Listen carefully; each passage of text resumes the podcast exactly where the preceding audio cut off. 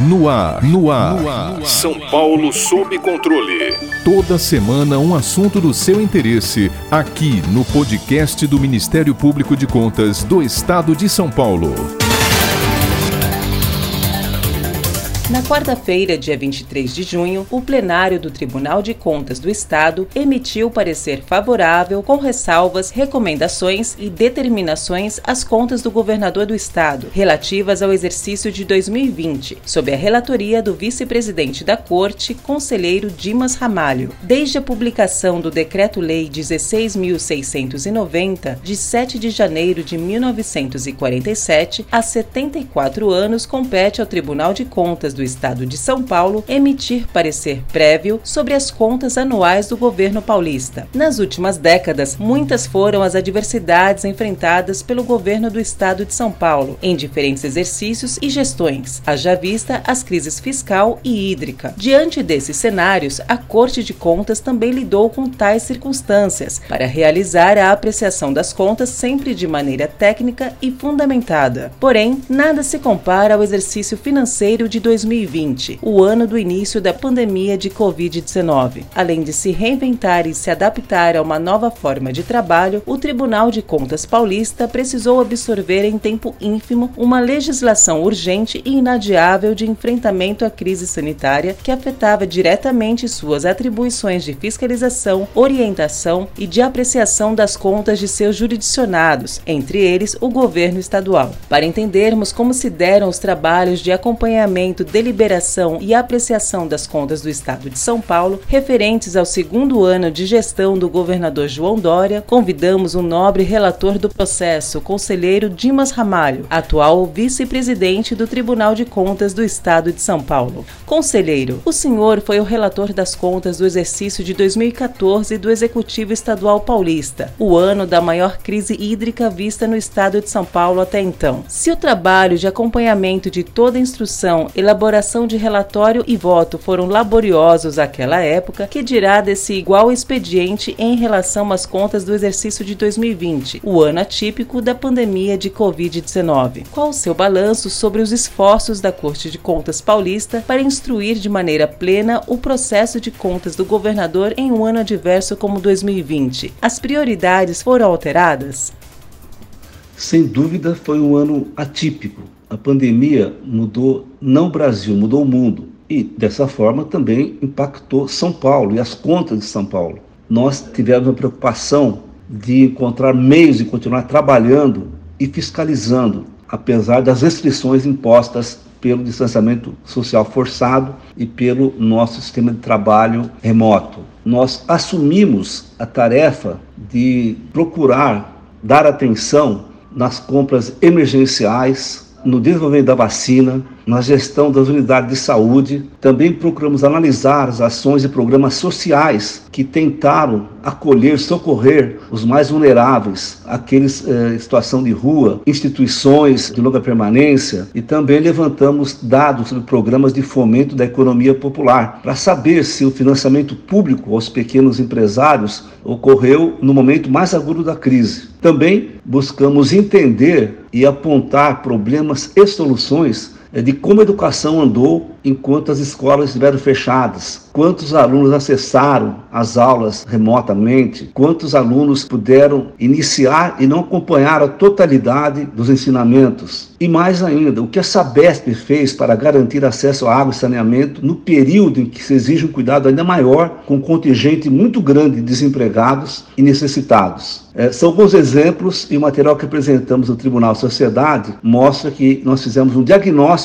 amplo e preciso desses esses problemas e apontamos ao governo do Estado de São Paulo, Poder Executivo, é o que ele deve fazer para que essas finalidades sejam concretizadas. Numa pandemia, você deve socorrer os mais necessitados. Vivemos um país desigual, a pandemia agudizou, escancarou essa desigualdade. E nós temos, enquanto órgão de controle, saber o que o Estado fez para minorar isso e o que está fazendo no sentido de cuidar da saúde, da educação, dos demais índices do nosso Estado. Ano a ano, o Tribunal de Contas vem alertando o governo do estado sobre a necessidade de maior transparência acerca das renúncias de receitas e o emprego de mecanismos de controle sobre os benefícios fiscais. Aliás, a correta estruturação das concessões e desonerações tributárias constou como uma das ressalvas no voto do relator. Conselheiro, o Estado tem avançado de forma positiva sobre esse tema? O senhor vê a indispensabilidade de implementação de políticas públicas para dar a devida transparência? O governo tem sido alertado pelo Tribunal de Contas ano a ano sobre a necessidade de uma transparência maior sobre as renúncias fiscais e os empregos de mecanismos de controle sobre benefícios fiscais eu entendo fundamental que todos os órgãos de controle e a sociedade conheçam exatamente qual foi a prioridade do executivo. E nós, juntamente com o Poder Legislativo, a Assembleia Legislativa e a sociedade, tem que saber para onde vai o dinheiro público. O orçamento é limitado, é natural e legítimo que exista uma, uma disputa entre setores para ter acesso a recursos ou isenções o que o Tribunal vem dizendo há muitos anos é que as prioridades do governo não são definidas pela dotação orçamentária, mas sim tem que deixar claro o seguinte: qual o tamanho dos benefícios fiscais? E mais que isso, o que justifica um ou outro contribuinte receber benefício e quais são os critérios que levaram a isso? Onde entrou o interesse público, a segurança do emprego, onde entrou o apoio ao desenvolvimento regional, do Estado. Terceiro, é preciso que o benefício fiscal seja um indutor de uma política pública de estímulo ao desenvolvimento social e não um prêmio ou um agrado aleatório o que nós vimos na conta de 2020 é que a Secretaria da Fazenda avançou um pouco, conseguiu elaborar uma nova metodologia, mas ainda precisa muito mais que isso, até chegarmos ao nível aceitável de transparência e eficiência na gestão dessas concessões e desonerações tributárias. Por isso mesmo é que esse item mereceu ressalva no meu voto, que foi aprovado pelo Tribunal Pleno. Além das questões sociais e sanitárias, 2020 também não foi um ano fácil para as gestões financeiras e orçamentárias, inclusive dos executivos estaduais e municipais. Conselheiro, quais caminhos ainda em 2021 o governo do estado deve seguir e quais deve abrir mão para que as contas deste exercício sejam melhor avaliadas pela Corte de Contas?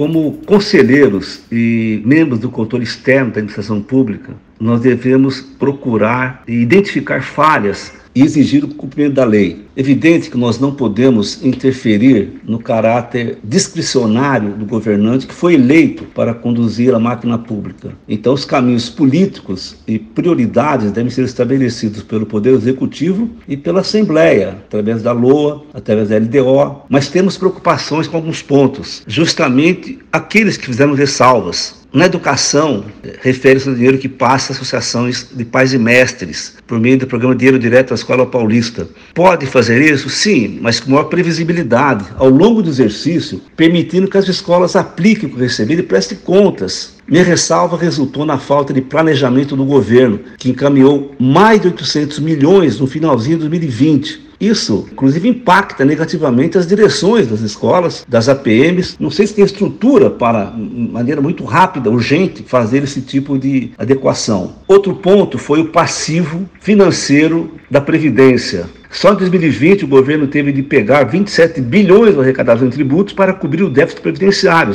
É um valor maior que o total destinado à saúde ou educação. O voto que apresentam os, mais, os demais conselheiros, que foi acolhido pelo Pleno por unanimidade, conta com 128 determinações ao governador, secretarias e órgãos. Eu convido a quem esteja ouvindo para que consulte o material que está disponível no site do TCE é uma entrega do Tribunal de Contas Cidade Paulista, feita pelos seus funcionários, todos eles que trabalharam muito fortemente através da diretoria das contas do governador. Também levamos em conta parecer muito robusto do Ministério Público de Contas, da Sociedade Técnica Jurídica, da Secretaria da Diretoria Geral, e a partir daí apresentarmos um voto que é como se fosse realmente uma orientação, uma bússola para que o governo se adapte e melhore as contas no ano que nós estamos vivendo.